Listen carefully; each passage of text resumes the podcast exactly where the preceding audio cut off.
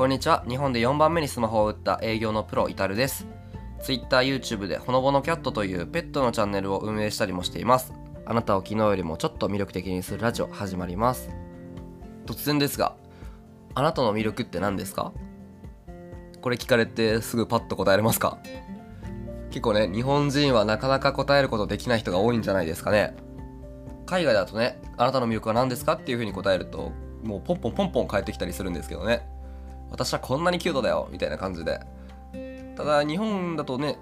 結構小学校中学校とかね小さい頃から自慢するのは悪だっていう文化とか自分のこと好きっていうのがまるでナルシストも本当にそれが悪いことだっていうような風潮でそういう環境で育った方っていうのも多いかなと思います。なんでね自己表現っていうのが苦手な方がやっぱり多いですよね。でそんなあなたにあなたの魅力の見つけ方ということについてお話しできればなと思います。まずはねもう結論から言っちゃうと自分自身を見つめる時間っていうのを作りましょう。あなたのことを一番知ってるのはもうあなた自身なわけですから自分自身と対話する時間これを設けるっていうのが一番やっぱり大事ですね。でそのためには家でじゃあ考えればいいのっていうと必ずしもそうとは限らないんですよ。家で一人で考えるっていうのがベストとは限らない。例えば僕だったら自分自身を見つめ直す時間っていうのは僕はドライブする時間です。結構長距離をねドライブすることが多いんですけれども長距離ドライブする間も僕は音楽とかもほぼ聴かないですね。普通だったらね例えば1時間2時間とか運転するってなると最近流行りのね音楽を流したりしながら運転すると思うんですけど僕は基本的に音楽はほぼ聴かないです。でその時間はもう瞑想ですよね。言ってしまえば。僕自身はもうその時間はねもう自分自身を見つめ直す時間っていう風にしてます。まあ、してますというかもう気づいたんですよねある時。ドライブしてる時って考え事めちゃくちゃはかどるなっていう風にまあある時気づいたんですよ。ドライブしてる時ってもちろん運転に集中しててで運転以外することがないじゃないですか。その環境が僕にとってはすごく心地が良くて運転すること以外やることがない自分自身を見つめ直す時間があるっていうことで僕にとっては相性が良かった。なんで僕自身何か新しいアイデアを生み出し生み出したりだとか自分のことを見つめ直したりとかそういったことをする時はあえてドライブしますね。もう本当に週に2回ぐらいは3時間級のドライブをするようにあえてしてます。別にねしなくても済む予定だったりするんですけどあえてね片道3時間とか運転するようにしてますね。この時間が僕にとってすごく有益なんで。っていうふうにあなた自身に合った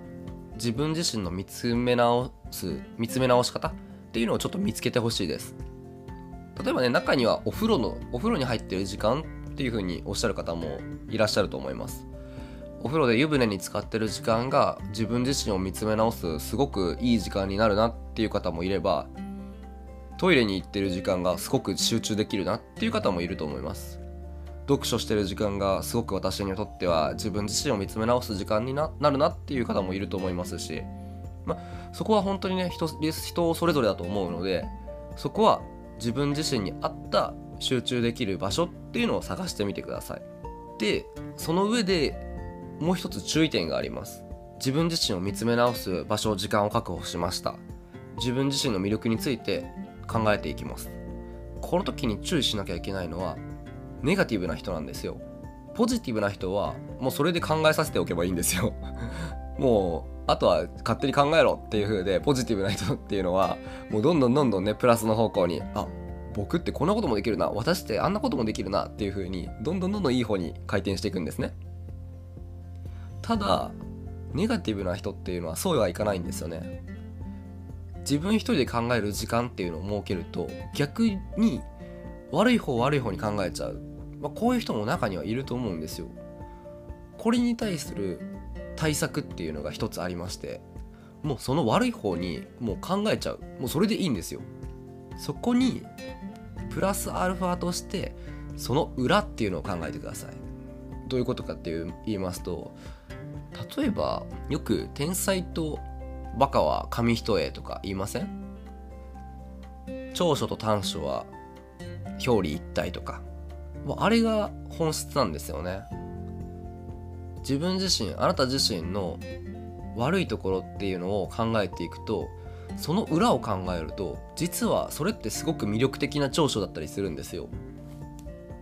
例えば人とコミュニケーションを取るのが苦手っていうふうに思った方がいたとしたらそれは裏を取ると自分の考えを持ってるっていうふうにも取れるんですね。人とコミュニケーションを取るのが苦手な人って自分一人でどんどんどんどん考えていくわけじゃないですか。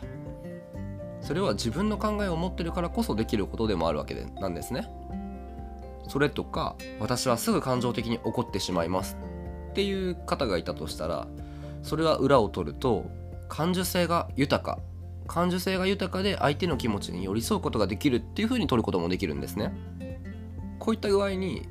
あなたの短所っていうのは捉え方によっては長所にもなりうるっていうことなんですよ。なんでどんな方にも魅力的なポイント長所強みっていうのは必ずあります。まず自分の悪いところネガティブな人は自分の悪いところを考えちゃう。それはもう考えきっちゃって OK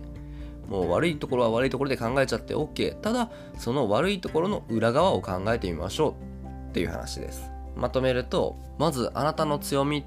あなたのことを一番理解しているのはあなた自身なので自分自身を見つめ直す時間と場所。っていうのを用意する。そしてポジティブな人はそこで自分自身について見つめ直して。ネガティブな人はもう悪いとこ悪い方悪い方へ一回考えちゃうと。悪い方悪い方へ考えちゃってその悪いこと自分の短所それの裏側っていうのを考えると。そうすることであなたにとっての長所強みっていうのが見えてきますので必ずしも短所っていうのは悪いことじゃないよと。いうことを今日はお伝えして終わりにしたいと思います。今日も自分自身の魅力に気づき自分を売り込む力を高めていきましょう。また次回。バイバイ。